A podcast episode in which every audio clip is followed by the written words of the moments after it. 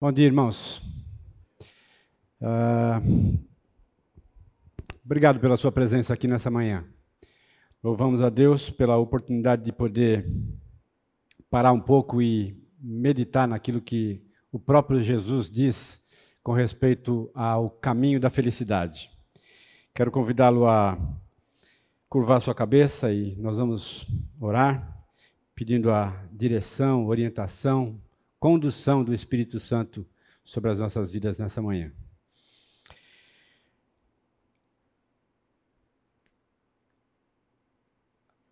Senhor, cada um de nós chegou até aqui com o coração disposto a ouvir a tua voz.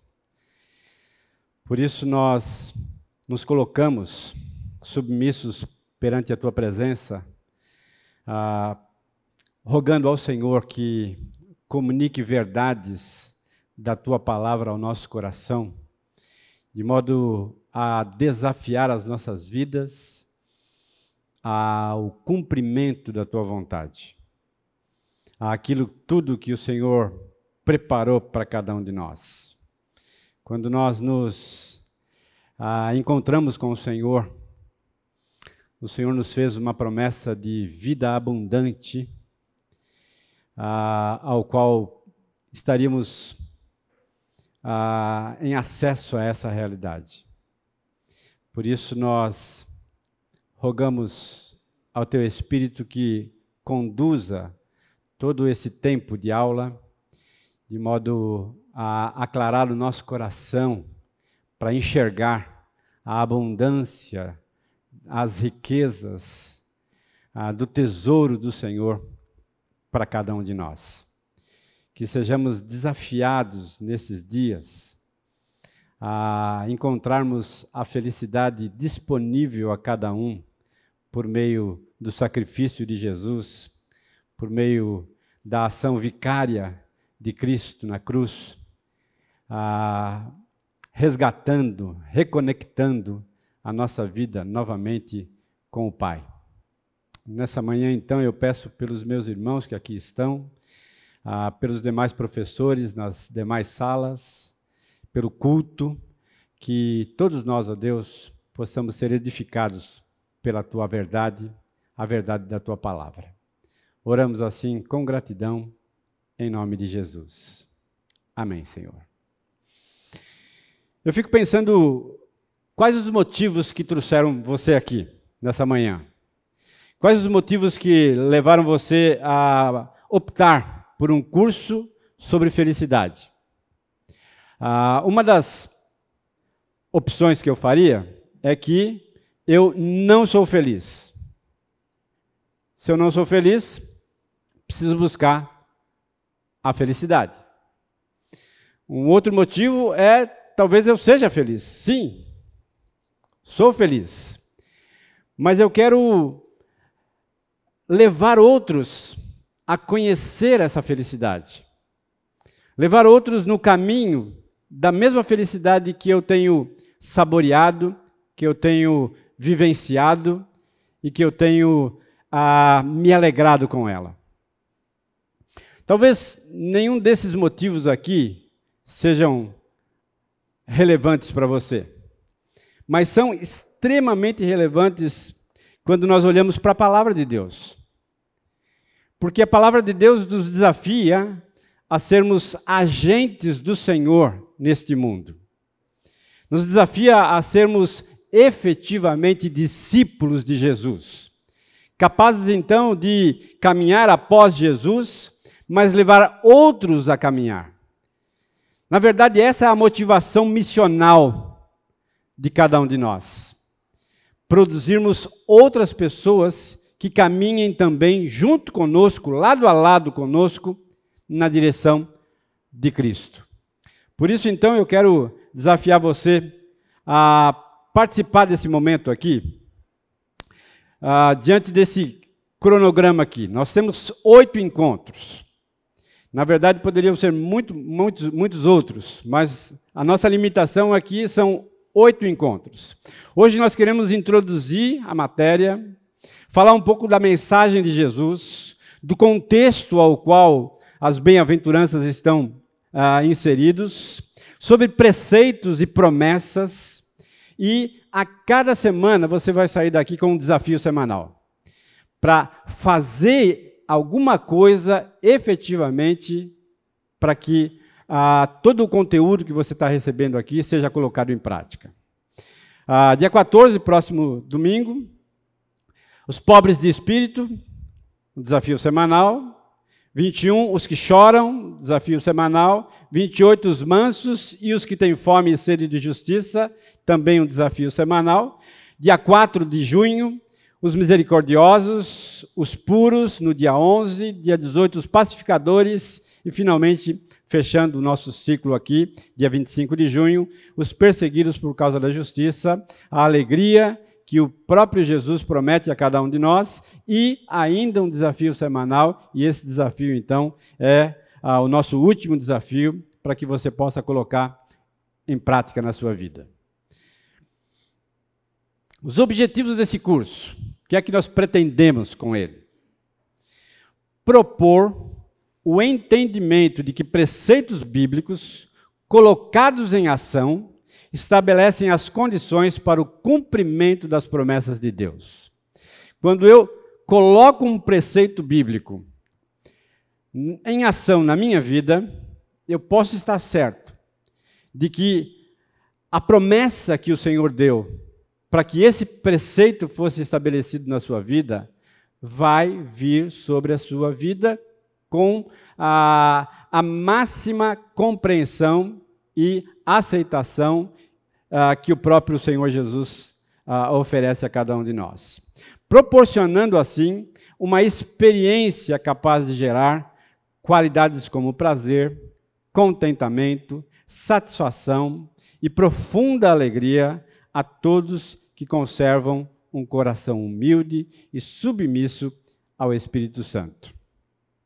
Talvez você olhe esse, esse objetivo aqui, a satisfação, profunda alegria, contentamento, prazer. E você pense, puxa vida, essas coisas estão tão distantes de mim.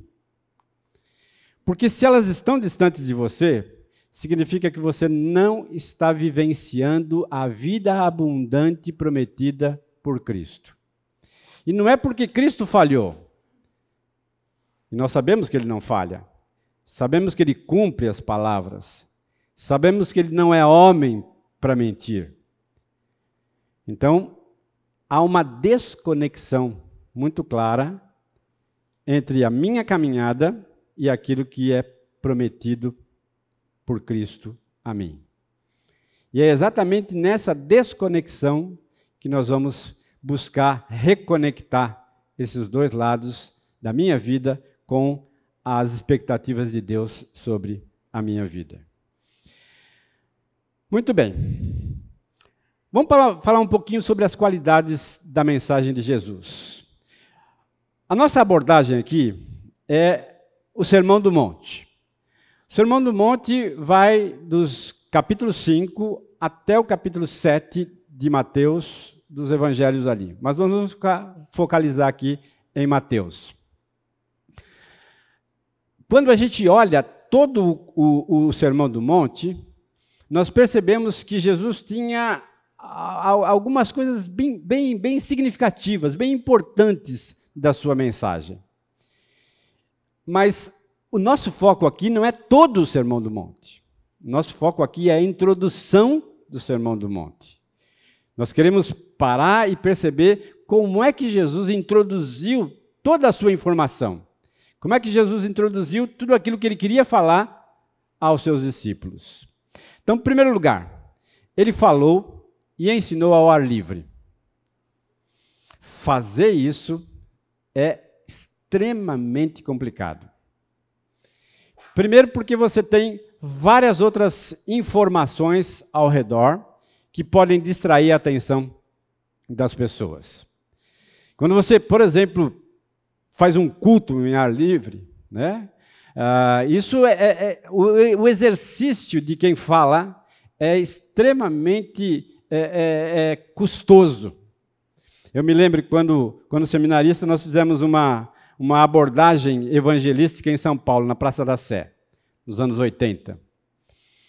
E quem conhece a Praça da Sé sabe que aquilo é um tumulto, uma barulheira só. E nós, então, seminaristas jovens, como professor, parávamos no meio da Praça da Sé, abríamos a Bíblia e chamávamos a atenção das pessoas. Mas era um exercício extremamente custoso, difícil. Porque todo mundo está agitado, todo mundo está correndo de um lado para o outro. Barulho de ônibus, barulho de, de buzina, é, barulho de assaltante e uma série de outras coisas. Então, eu percebi o quão é difícil falar ao ar livre. Jesus aqui falou ao ar livre. Segundo lugar, ele estava sentado entre os ouvintes.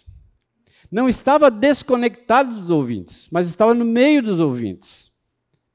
Estava numa posição que ele era visto e ouvido, mas estava entre aquele povo que ele estava ministrando. E essa é uma habilidade extremamente importante para o comunicador. Ele ensinou ao invés de pregar. Foi sistemático, organizado, lógico, e o versículo 29 do capítulo 7 diz que ele fazia tudo isso com autoridade. Fazia tudo isso com uma firmeza e uma clareza e uma orientação extremamente ah, ah, dirigida àquelas pessoas aos quais podiam ver ali um homem com autoridade para falar. E quarto, ele abençoou, encorajou, ao invés de repreender. Jesus trouxe bênção em vez de condenação. Há uma frase aí do Swindle que diz assim: uma pitada de bênção, de bênção positiva, faz mais bem para as nossas almas do que um quilo de repreensões negativas. É claro que eu não estou aqui isentando ou tirando da cena a questão das repreensões. Elas têm o seu lugar. Elas são apropriadas. Mas o Senhor Jesus foi tão, tão direcionado na sua introdução que ele começa exatamente abençoando aquelas pessoas, ah, dando a elas o entendimento claro da sua mensagem. Uma outra coisa interessante é que, vamos lá para Malaquias 4.1. Malaquias 4.1 fecha praticamente o Antigo Testamento.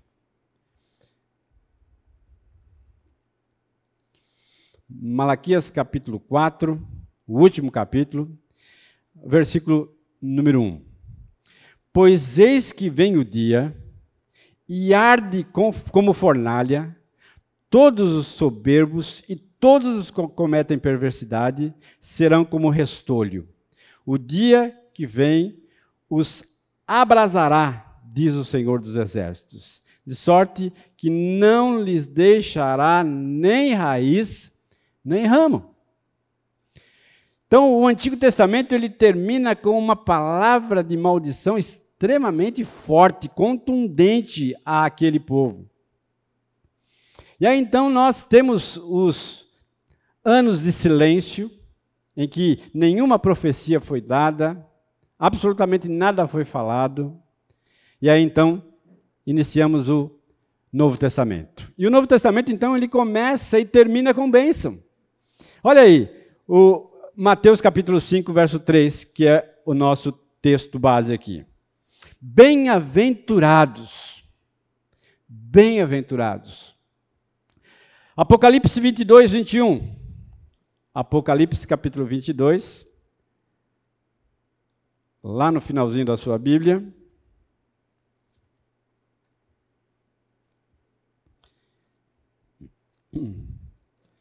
22, 21, diz assim: A graça do Senhor Jesus seja com todos vocês. Bênção, bênção da graça. Há então uma transformação bastante clara não significa que o Deus revelado no Antigo Testamento seja diferente do Deus revelado no Novo Testamento. Não, não tem nada a ver. Né? A questão aqui é o tom da mensagem. E essa transformação ela é tão evidente que o tom se torna mais leve, mais contundente e mais abrangente ainda.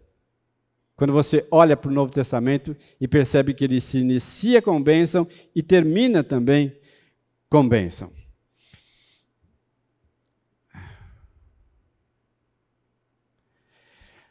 A palavra bem-aventurado, que é a palavra que vai nortear o nosso tempo aqui juntos, uh, é a raiz macar ou macarios, que é bem-aventurado. Na literatura extra-bíblica, o termo grego traduzido como bem-aventurado era usado para descrever duas condições diferentes. Primeira, o status social dos ricos. Os ricos daquele ambiente, daquela era, eram considerados bem-aventurados, porque não lhes faltava nada. Havia abundância ao seu redor. E era também uma palavra que descrevia a, a condição dos deuses da mitologia grega, que eram muito próximos da população, e a população então é, ouvia dessas, dessas realidades, dessa mitologia uh, grega. Então, bem-aventurado, referindo aos ricos, referindo aos deuses, mas não para por aí. Macários também, uh, no grego clássico, e o koiné, que é o grego apresentado na Bíblia, que na verdade é uma um, uma, uma, como é que fala, um desdobramento do grego clássico. Ah, inicialmente significava livre dos cuidados e preocupações de todos os dias. Alguém aqui é livre dos cuidados e das preocupações de todos os dias? Levanta a mão. Então, nenhum de nós somos bem-aventurados. Agora, será que, se nós olharmos para uma direção diferente, nós responderíamos essa pergunta de forma diferente? Percebe? Porque quando nós perguntamos, alguém aqui é livre dos cuidados e das preocupações de todos os dias? Todos nós dizemos não. Porque, na verdade, nós estamos olhando para onde?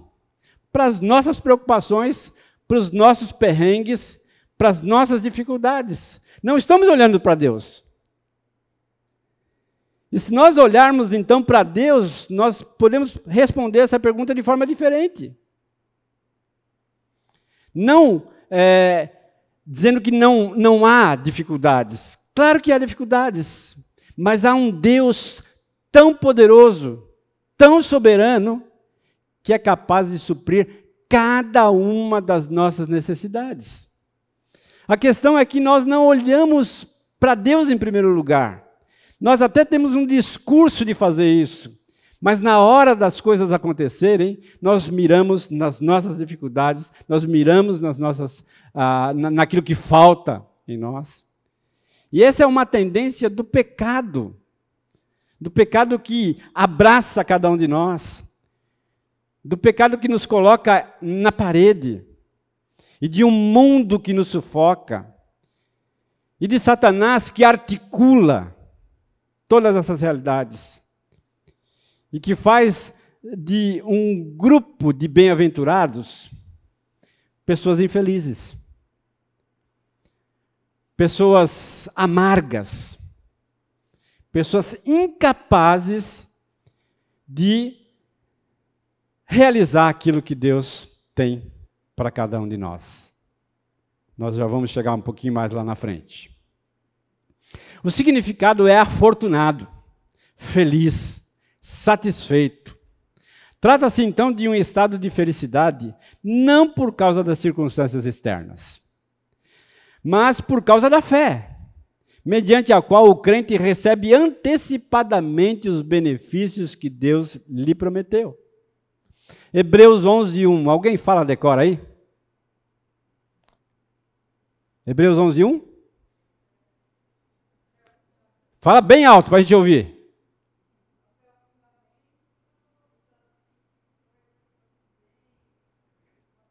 Daquilo que eu não vejo, mas da certeza daquilo que eu espero. Né? Percebe? Fé é isso. Né? É ter certeza daquilo que ainda não aconteceu, que ainda não está visível, que ainda não está palpável. Mas eu sei que o Senhor que prometeu irá cumprir. Oro pela conversão do meu esposo.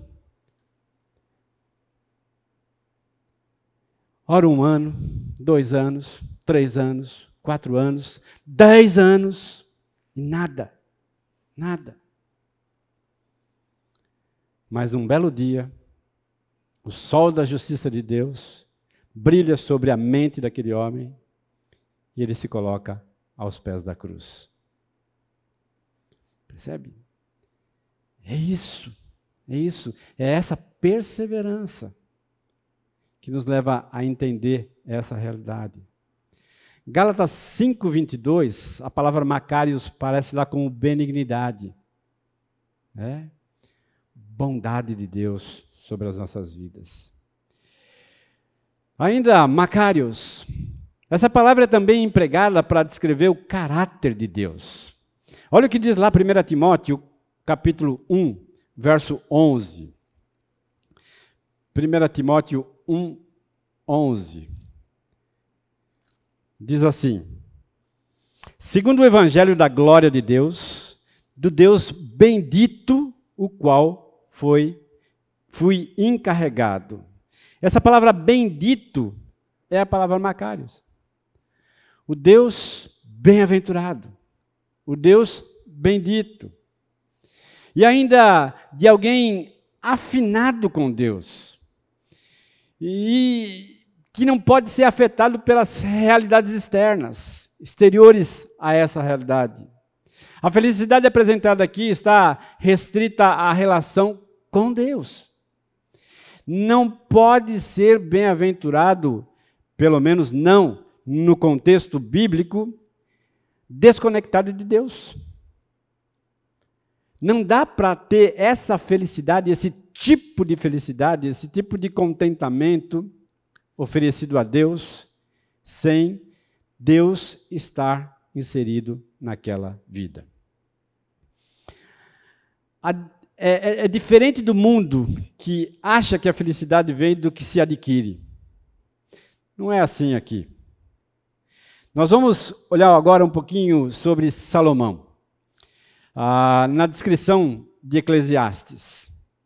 Acompanhe comigo aí. Eclesiastes, capítulo 1, verso 2. Que grande inutilidade, diz Salomão. Que grande inutilidade, nada faz sentido. Versículo 3 o que o homem ganha com todo o seu trabalho, em que tanto se esforça debaixo do sol. Tenho visto tudo o que é feito debaixo do sol, tudo é inútil, é correr atrás do vento. Versículo 11 do capítulo 2. Contudo, quando avaliei tudo o que as minhas mãos haviam feito e o trabalho que eu tanto me esforçara para realizar, percebi que tudo foi inútil. Foi correr atrás do vento. Não há nenhum proveito no que se faz debaixo do sol. A sabedoria e a insensatez.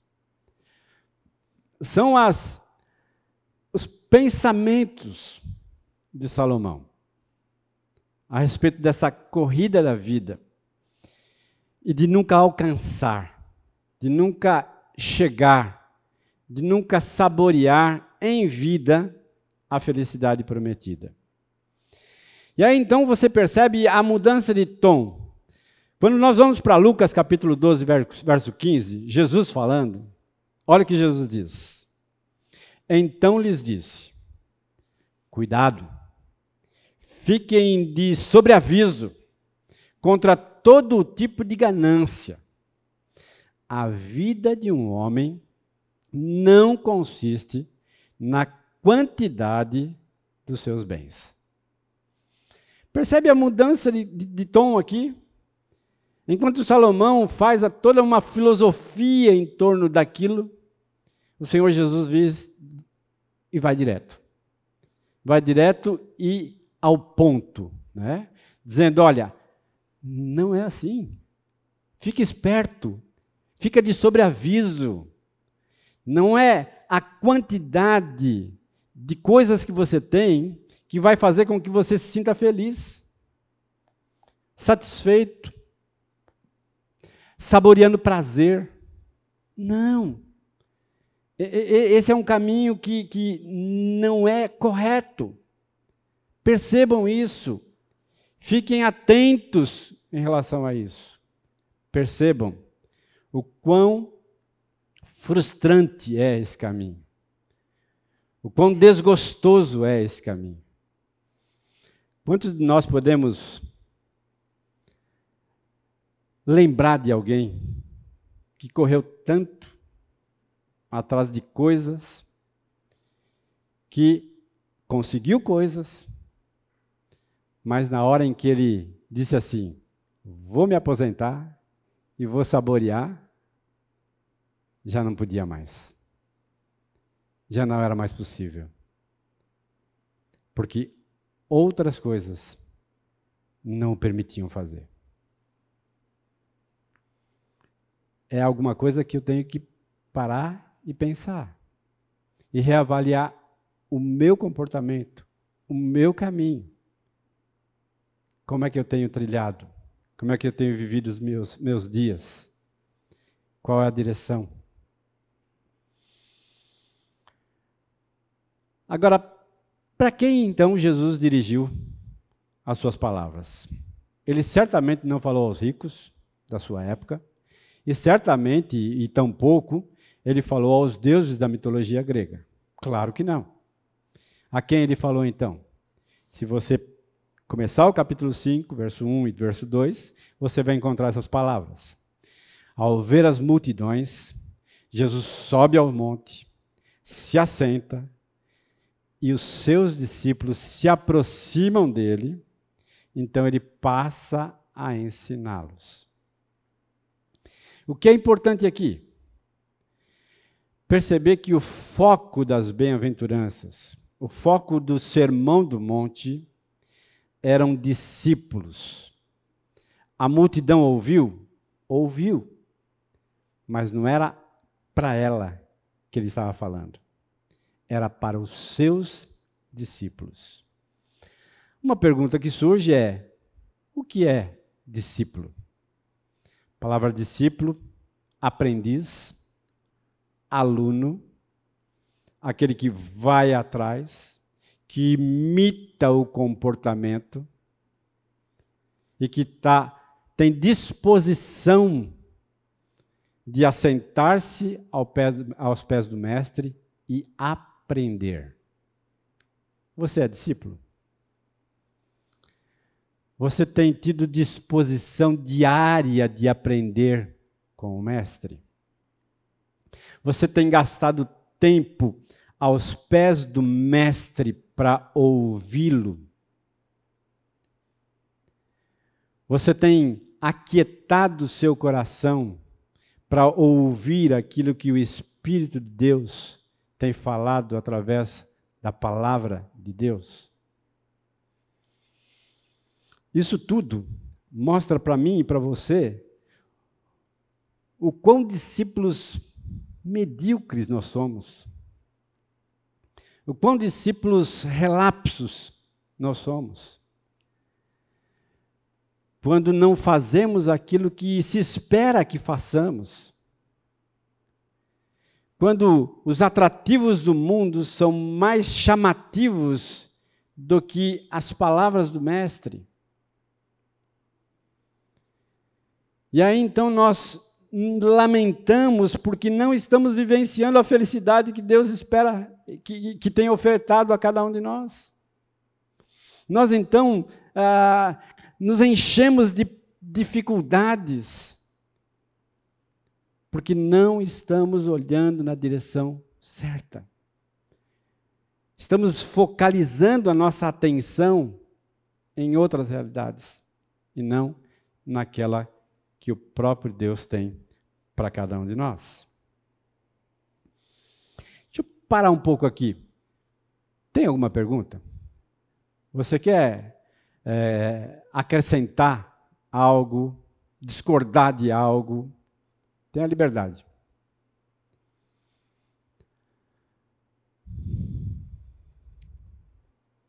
Tudo bem? Podemos seguir? Então vamos lá. Para quando são as bem-aventuranças? Nós sabemos a quem foi dirigido, aos discípulos. Agora, para quando? Efetivamente, essas coisas acontecem quando? Versículo 48 do capítulo 5 de Mateus diz assim: Portanto, sejam perfeitos como perfeito é o Pai Celestial de vocês. Um desafio: perseguir os passos de Jesus. Jesus falou para pessoas daqueles dias, para discípulos daqueles dias, para homens e mulheres que estavam seguindo as suas orientações, o seu ensino. Ele não fez referência nenhuma ao milênio. Por que, que eu estou dizendo isso? Porque há um grupo de estudiosos que dizem o seguinte: que as bem-aventuranças elas são é, efetivas, elas são é, praticáveis apenas no milênio. Mas esse é um engano, porque o milênio é o momento após a segunda vinda do Senhor Jesus Cristo onde o Senhor Jesus Cristo vai reinar pessoalmente, onde não vai haver perseguição. Então, parece que é uma desconexão levar então esse texto das bem-aventuranças para uma época futura. Porque o Senhor Jesus Cristo estava falando para aquele grupo e naquele momento histórico, assim como fala a nós neste momento histórico. Então é para já.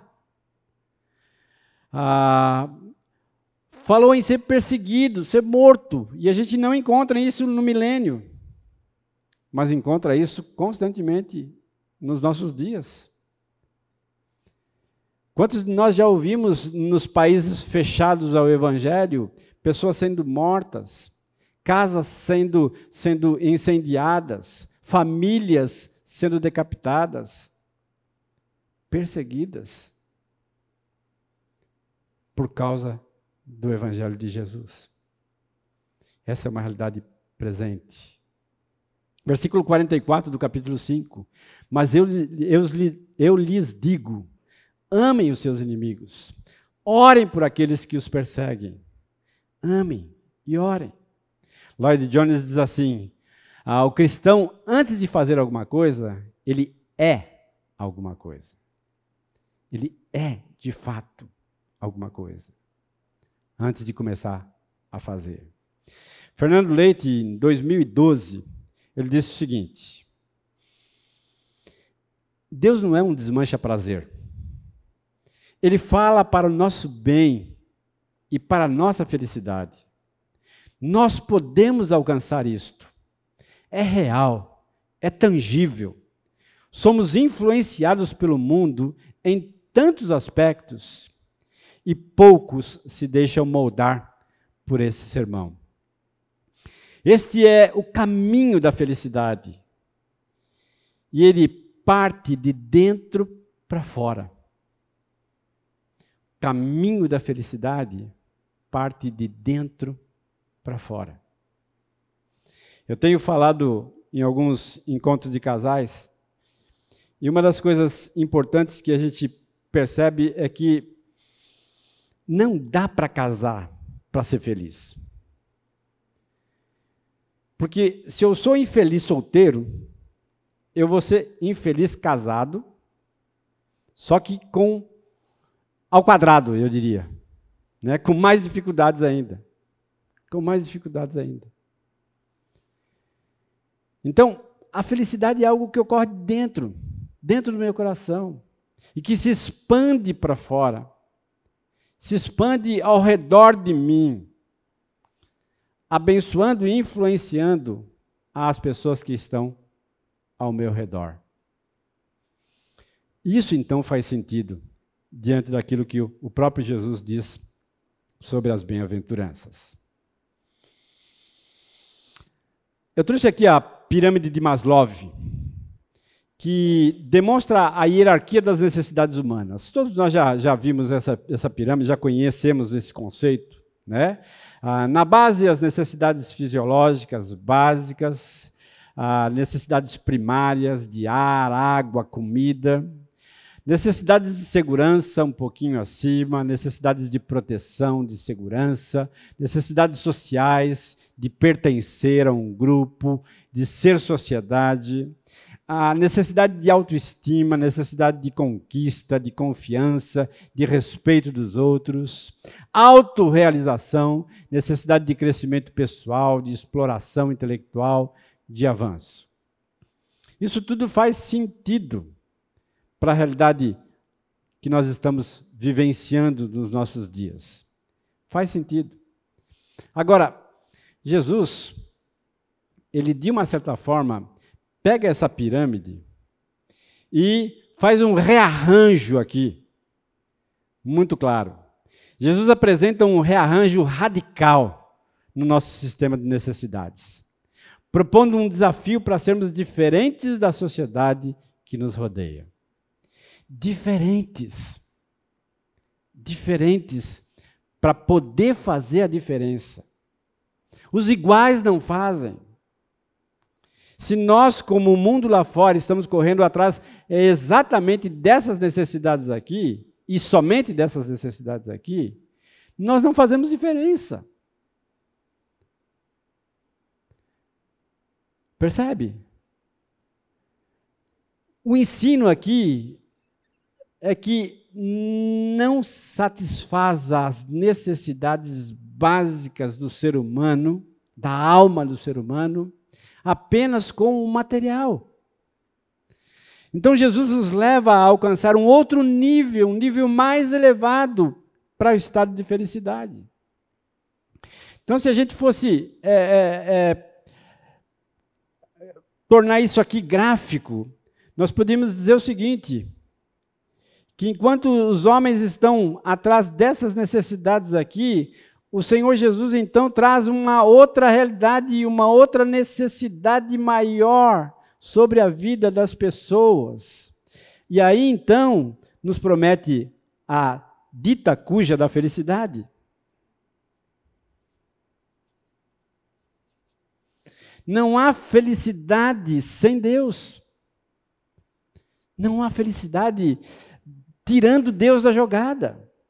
Você percebe que a pirâmide de Maslow aqui, ela não especifica a pessoa de Deus na vida do indivíduo. Por isso, então, quando a gente olha para essa pirâmide, faz sentido isso. Mas quando a gente olha para o Evangelho, olha para as bem-aventuranças, olha para o Sermão do Monte, para o contexto bíblico, nós percebemos que o Senhor Jesus vem e, dá uma, uma torcida em tudo isso. Faz um, um rearranjo aqui. Pega esse quebra-cabeça e monta de forma diferente. E a imagem final desse quebra-cabeça é muito melhor daquela que nós hoje visualizamos. Porque ela é montada pelas mãos de Deus, que nos conhece, que sabe quem nós somos, que nos criou, que sabe o que precisamos de fato. Esse é o nosso Deus. Vamos parar um pouquinho, tomar água. Quero citar aqui Charles Swindoll novamente, nesse livro aqui, Fé Simples. Inclusive tem na livraria, tá? Um bom livro sobre o Sermão do Monte, você pode adquirir. Ele diz o seguinte: o que encontramos aqui, em resumo, são orientações para o verdadeiro caráter cristão. Em dias como os nossos, em que a autenticidade foi substituída pela representação e o fingimento mascara a realidade interior, eu não conheço nenhuma necessidade maior do que esta dose de verdade apresentada por Cristo nas bem-aventuranças. Dose de verdade. Quando eu digo que Jesus faz um rearranjo nas necessidades do ser humano, ele fala contundentemente a verdade. E é essa dose de verdade que eu e você precisamos percebê-la, entendê-la e inseri-la na nossa vida de maneira prática e relevante. Vamos buscar um pouquinho aqui, analisar o contexto que o texto está inserido. Capítulo 4 de Mateus, nós encontramos no topo do capítulo 4 o texto que fala sobre a tentação de Jesus. Depois, então, a descrição de Jesus na Galiléia, a, a vocação dos primeiros discípulos, ou a convocação dos primeiros discípulos. Algumas curas são também ah, inseridas aqui no capítulo 4. E no versículo 25 do capítulo 4, diz assim: E da Galiléia, Decápolis, Jerusalém, Judéia e da além do Jordão, numerosa multidão o seguiam. Versículo 4, versículo 24, ainda do capítulo 4, diz assim: E a sua fama correu por toda a Síria. Jesus começa aqui a ficar famoso por aquilo que ele estava dizendo e fazendo, atraindo a atenção das pessoas. Entramos então no capítulo 5, já com a descrição das bem-aventuranças. E um pouquinho adiante você encontra aí a descrição de sal e luz. E o versículo 16 do capítulo 5 diz o seguinte: Assim brilhe também a vossa luz diante dos homens, para que vejam as boas obras e glorifiquem o vosso Pai que está nos céus. E aí então, capítulo 6 e capítulo 7, falando sobre justiça, oração, jejum, e encerrando então com aquela declaração de autoridade. Se eu fosse ah, reconhecer isso como se fosse um sermão só, eu diria que o capítulo 4 foi a captação, o capítulo 5 já entrando um pouquinho no capítulo 6, foi o conteúdo, o cerne do sermão, e as aplicações no capítulo 6 e capítulo 7 também. Agora, vamos fechar um pouco mais a nossa lente aqui e olhar para apenas o capítulo 5. Verso 1 e verso 2, nós encontramos a multidão sendo vista por Jesus. Não era só a multidão que via Jesus, mas Jesus também nota a multidão. Tanto é assim, quando ele se assenta e começa a falar, a multidão está ali. Ela se junta. Mais próximo se juntam os discípulos. Mas a multidão também é notada por Jesus. Então, aquilo que Jesus está falando aos discípulos também está chegando aos ouvidos da multidão. O nosso texto aqui em azul, do versículo 3 até o versículo 12, as bem-aventuranças, por nove vezes, ele usa a mesma palavra: bem-aventurados. Para mim, isso aqui é uma indicação daquilo que ele fala posteriormente, que é os versos 13 do capítulo 5 até o verso 16. Vós sois o sal da terra. Ora, se o sal vier a ser insípido, como lhe restaurar o sabor? Para nada mais presta senão para lançado fora e ser pisado pelos homens. Vós sois a luz do mundo, não se pode esconder a cidade edificada sobre um monte. Nem se acende uma candeia para colocá-la debaixo do alqueire, mas no velador, e alumia a todos os que se encontram na casa. Assim brilhe também a vossa luz diante dos homens, para que vejam as vossas, as vossas boas obras e glorifiquem o vosso Pai que está nos céus. Então, me parece que as bem-aventuranças aqui, elas se tornam aqui uma indicação do motivo.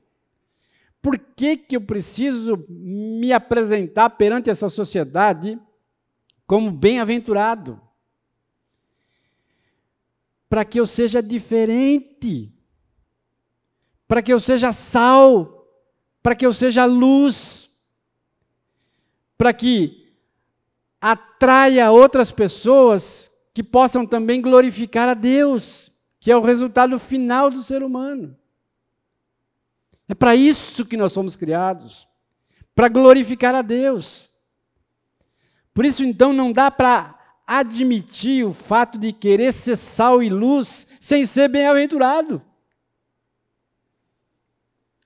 Porque se eu não sou bem-aventurado, eu me torno um sal insípido.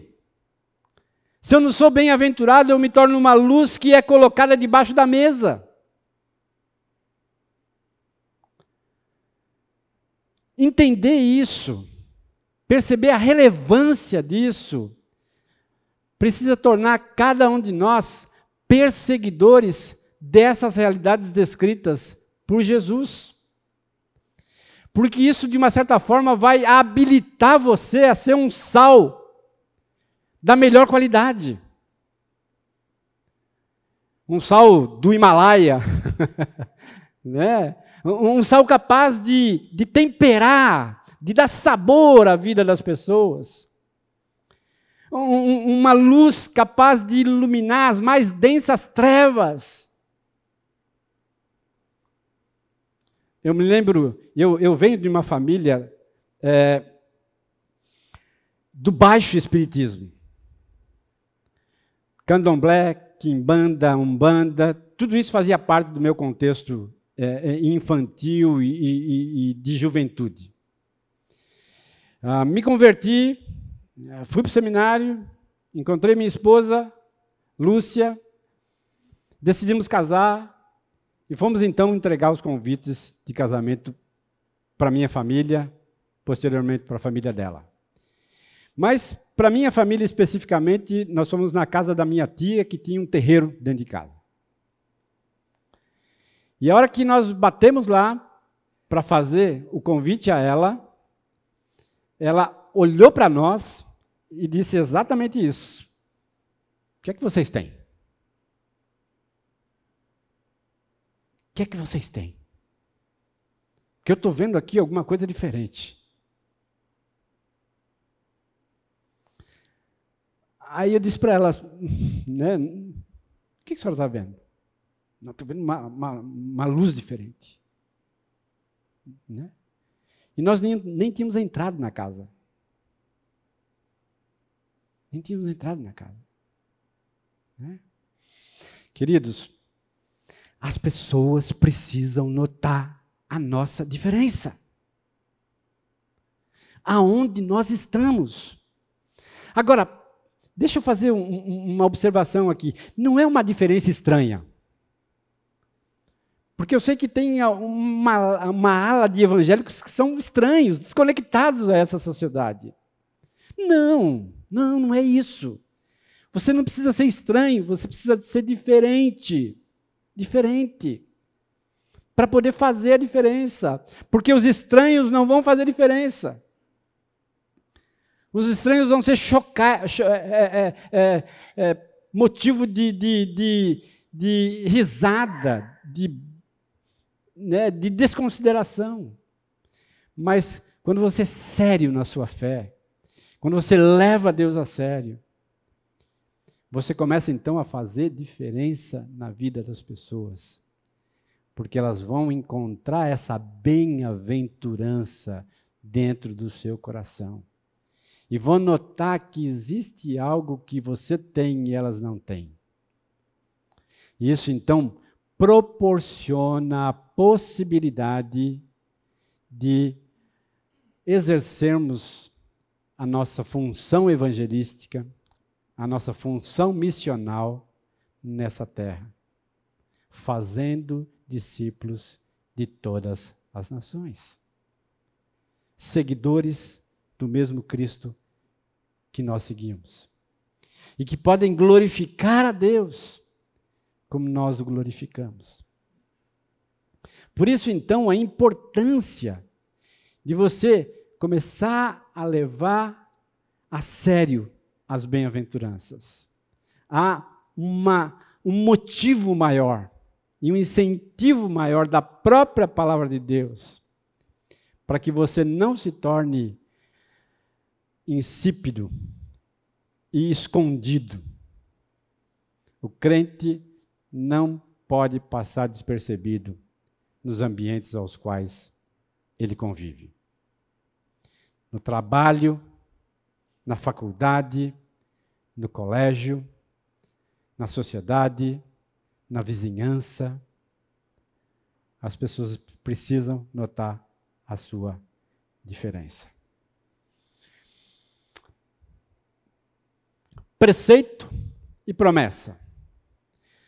Preceito, sinônimo de ordem ou mandamento. Mandamento dado por uma autoridade, constituída para servir como regra geral. Se você vai lá para Salmo 19, 8, você encontra essa palavrinha aí. Salmo 19, 8. Se alguém leu, se alguém abriu aí, pode ler para nós, por favor?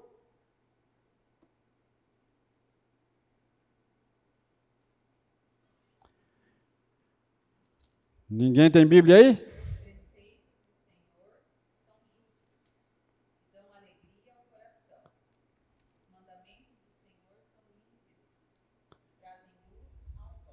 Isso. Mateus 15, 9.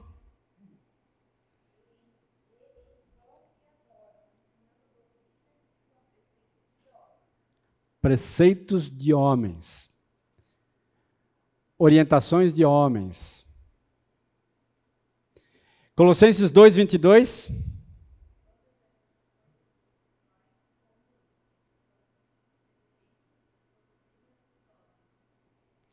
Preceitos e doutrinas dos homens. Ou seja, essa expressão preceitos é também vista nas orientações e regras e ordens de homens, assim como também de Deus. Promessas. Trata-se de uma declaração ou compromisso, aliança objetiva que confere a alguém o direito de esperar o cumprimento daquilo que foi prometido. No caso, o Deus que prometeu, ele mesmo garante o cumprimento de suas promessas. É o que diz lá em Números 23, 19. Alguém lê para mim? Números capítulo 23, verso 19.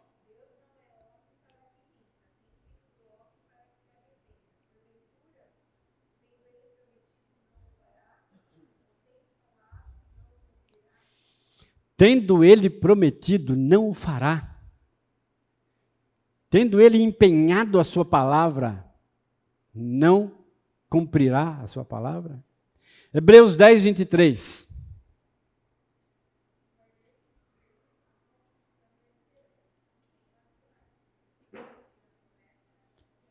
Quem fez a promessa é fiel. Ele é fiel e cumpre a sua palavra. Olha que interessante. Preceitos e promessas dentro das bem-aventuranças. Os pobres de espírito, um preceito. Eu e você devemos ser pobres de espírito. Qual é a promessa?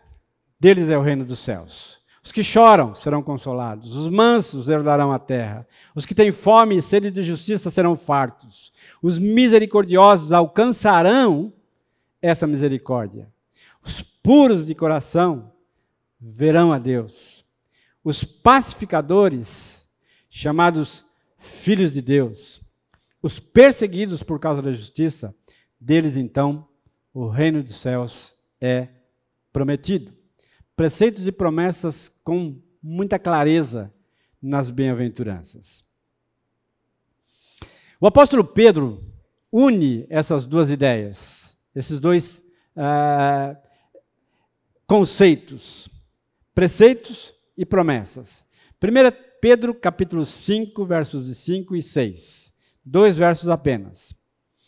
Da mesma forma, jovens, sujeitem-se aos mais velhos.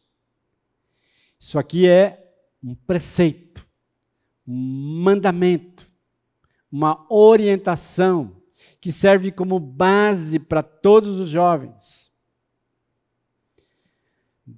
Sujeitar-se aos mais velhos. Preceito de Deus, orientação de Deus, mandamento de Deus. Sejam todos humildes uns para com os outros a humildade deve ser uma marca autêntica, deve autenticar o nosso relacionamento com as pessoas. Preceito. Por quê? Deus, Ele mesmo se opõe aos orgulhosos, mas concede o quê? Graça aos humildes. Uma promessa. Uma promessa com desdobramento aqui. Oposição radical, firme ao orgulho, ao orgulhoso, mas ao mesmo tempo graça, bondade para o humilde. Duas promessas extremamente relevantes da parte de Deus. O Deus que promete, cumpre. Cumpre resistir ao orgulho e conceder graça ao humilde. Portanto, humilhem-se debaixo da poderosa mão de Deus. Um preceito que eu e você precisamos cumprir na nossa vida. Nos humilharmos na presença de Deus debaixo da poderosa mão de Deus sobre as nossas vidas. E qual é a promessa para isso? Para que Ele os exalte no tempo devido. Quando é o tempo devido? Quando Ele achar que é o tempo devido. Eu não tenho como medir, né? Mas o próprio Deus vai cumprir com a sua promessa no tempo adequado, no tempo certo, na conduta adequada. Para minha vida e para a sua vida. E quando eu considero então esses preceitos e essas promessas, e quando eu olho então para as bem-aventuranças, eu preciso me sentir confortável nas mãos do Senhor, sabendo que o meu empenho em cumprir os seus preceitos, me dará a condição de presenciar, de experimentar as promessas do Senhor sobre a minha vida. Mesmo que o experimentar efetivamente seja alongado no tempo, mas há a garantia de que vai acontecer no tempo, na hora devida sobre a minha vida e sobre a sua vida. Tá? Ah, eu já me adianto aqui para conclusão do nosso tempo aqui juntos. Tá? Nos próximos sete encontros, nós teremos então mais sete outros encontros. Ah, cada uma das qualidades apresentadas em forma de preceitos que nos desafiam a nadar contra a maré deste mundo, amaldiçoado pelo pecado. Deixa eu tentar mostrar para você. nós vamos olhar um pouco sobre ser pobre de espírito. E vamos olhar para a sociedade e vamos perceber o quão diferente isso é para a sociedade. O quão estranho é para a sociedade o ser pobre de espírito. E o conceito de pobreza de espírito que o próprio Senhor Jesus nos, dá, nos traz. E contrapor isso ao ser rico de espírito. E você vai perceber na sua própria vida e convívio como é diferente viver ao lado de alguém que é pobre de espírito e viver ao lado de alguém que é rico de espírito. E você vai perceber também essa realidade que nós já vimos aqui em Pedro. Porque o rico de espírito, ele é extremamente orgulhoso. E viver ao lado de alguém assim é muito difícil. Conviver com pessoas assim é muito difícil. Só que você e eu convivemos com pessoas assim no trabalho, na escola, na faculdade, em outros cantos. E alguns de nós, infelizmente, somos assim. Nos achamos ricos de espírito. Ao passo que o Senhor Jesus Cristo está dizendo que felicidade não é por aí. Você não vai encontrar essa felicidade sendo orgulhoso. Rever isso, rever isso nas nossas vidas é o que pretendemos nesses dias aqui. Nosso guia será o próprio Jesus que iniciou o mais extenso dos sermões registrados por escrito. E ainda, nós iremos considerar as promessas feitas por ele com a certeza do seu cumprimento no tempo devido.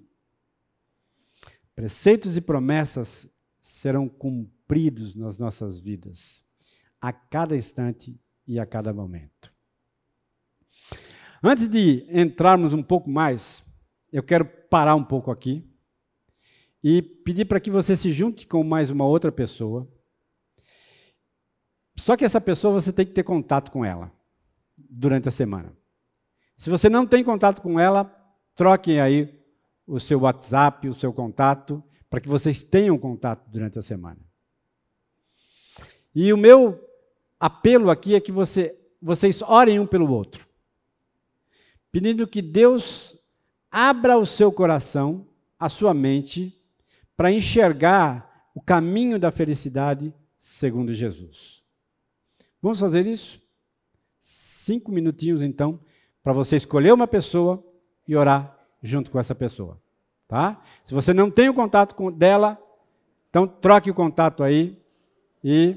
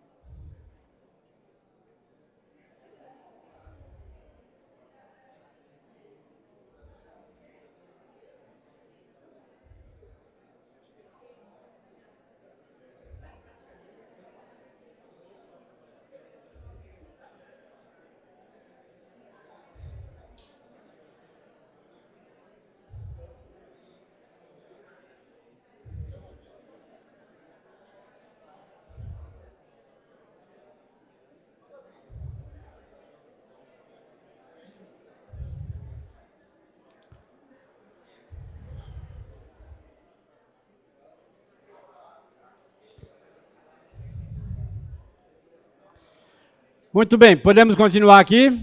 Já tiveram um tempinho aí para conversar, orar? Muito bem. Deixa eu te mostrar uma outra coisa aqui. Nós encontramos então duas realidades que precisam fazer conexão com as nossas vidas. O apóstolo Paulo, aos Gálatas, ele trabalha um pouco sobre o fruto do Espírito e dá lá uma relação daquilo que é a realidade do fruto do Espírito que precisa manifestar-se sobre a vida do discípulo. Lembra do fruto do Espírito? O que, que tem lá? Alegria, amor, paz, bondade, benignidade, domínio próprio. Tudo aquilo, tá? Manifestando-se sobre a minha vida me dando o selo que eu preciso de autenticação de que o Espírito de Deus habita no meu coração, guia a minha vida e faz aflorar o fruto do Espírito na minha vida. Tá? Lembrando, fruto, um único fruto, vários gomos como se fosse uma mexerica. Não é diferente nas bem-aventuranças. O Senhor Jesus trabalhou exatamente na mesma ideia. A autenticação precisa ser real na minha vida, que vai me autenticar como discípulo de Cristo, que vai me fazer sal, que vai me fazer luz, que vai me fazer capaz de produzir outros discípulos com essa autenticação clara. Ele então traz exatamente essa ideia de que todas aquelas virtudes, preceitos, melhor dizendo, das bem-aventuranças, elas precisam manifestar-se na minha vida. Há um conjunto completo aqui. Tá? Alguns podem dizer assim: ah, mas eu não sou pacificador, mas eu sou pobre de espírito. Né? Uma coisa não compensa a outra. As virtudes elas precisam se estabilizar na minha vida em cada ah, avanço que eu tenho perante a sociedade. A sociedade precisa notar isso em mim e em você. É por isso, então, que eu estou propondo aqui alguns desafios. Desafios para você a cada semana. Para mim, a cada semana. E entre esses desafios, o desafio inicial é para você ler as bem-aventuranças, mas leia como se fosse a primeira vez que você vê que você chegou e está tendo contato com ela. Leia saboreando cada uma das palavras com cuidado. Procure entendê-las, compreendê-las. O que Jesus de fato está querendo dizer com ser manso, com chorar, com ser pobre de espírito, Procure entender essas verdades. Perceba e observe aí a ausência de preceitos, ou de receitas, melhor dizendo, prontas de como ser feliz. Senhor Jesus não deu para você uma receita de sete passos para ser feliz. Porque Ele sabe que isso não funciona. Porque Ele sabe que isso é paliativo. Mas ao estabelecer as bem-aventuranças como um bloco único, ele está ofertando e colocando nas nossas mãos um caminho sobremodo elevado. Um rearranjo que pode tornar a minha vida mais capaz de ser sal, de ser luz, de ser agente abençoador para essa sociedade ser relevante no contexto, no meio ao qual nós estamos. Deixa eu te perguntar uma coisa. Nós moramos numa cidade que tem mais de um milhão de habitantes, que é chamada uma metrópole. Você acha que nós, como igreja, somos relevantes nessa sociedade? Ou na sociedade ao qual nós abraçamos? Claro que nós não abraçamos um milhão de pessoas, mas nós abraçamos um considerável número de pessoas. Agora, se você acha que nós somos relevantes, entenda que você pode ser mais relevante ainda, porque você atinge ambientes aos quais a igreja não é capaz de fazer. Você entra em localidades, em ruas, que jamais a igreja vai passar. Por isso a importância das bem-aventuranças. Por isso se faz necessário urgente abraçá-las, praticá-las, aprendê-las e apreendê-las dentro do nosso coração. De modo que elas então se manifestem como luz, como sal abençoador na vida das pessoas. Decore seus preceitos e saboreie antecipadamente suas promessas. Tarefinha. Você pegou aí o contato? Compartilhe algo das bem-aventuranças com essa pessoa nessa semana. Algo que chamou a sua atenção. Ou algo da aula que chamou a sua atenção. Para que possamos então caminhar seguros num caminho que vai nos dar a competência de manifestarmos, assim como o fruto do Espírito, também as bem-aventuranças nas nossas vidas. Vamos orar? Obrigado, Jesus. Muito obrigado pela oportunidade que o Senhor nos dá de estarmos reunidos aqui nesse lugar, aquietando o nosso coração, tirando vendas dos nossos olhos, para enxergar, ó Deus, o quão magnífico é o caminho ofertado pelo Senhor a nós. Que possamos trilhar esse caminho, na compreensão de cada etapa desse caminho. E ao compreendê-la, também levar em nosso coração a disposição de praticá-las, a disposição de tornar vida nas nossas vidas, de tornar saboroso e iluminado a cada etapa desse caminho. Abençoa os meus irmãos e irmãs que se interessaram por este tema, pela tua palavra e pela disposição em aprendê-la, compreendê-la e aplicá-la em suas vidas. Peço uma semana abençoada, cuidada, direcionada, orientada pelo Teu Espírito sobre a vida de cada um de nós.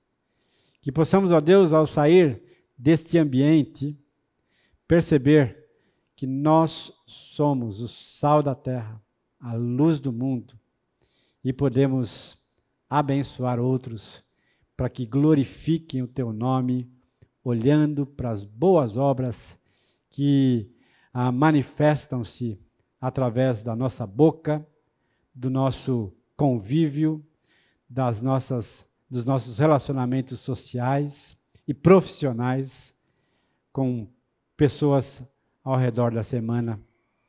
Pedimos a tua bênção, a tua direção, a tua orientação. Leva-nos, ó Deus, para os nossos lares, debaixo da graça, do cuidado e da bênção do Senhor, em nome de Jesus. Amém. Deus te abençoe, que você tenha um bom domingo.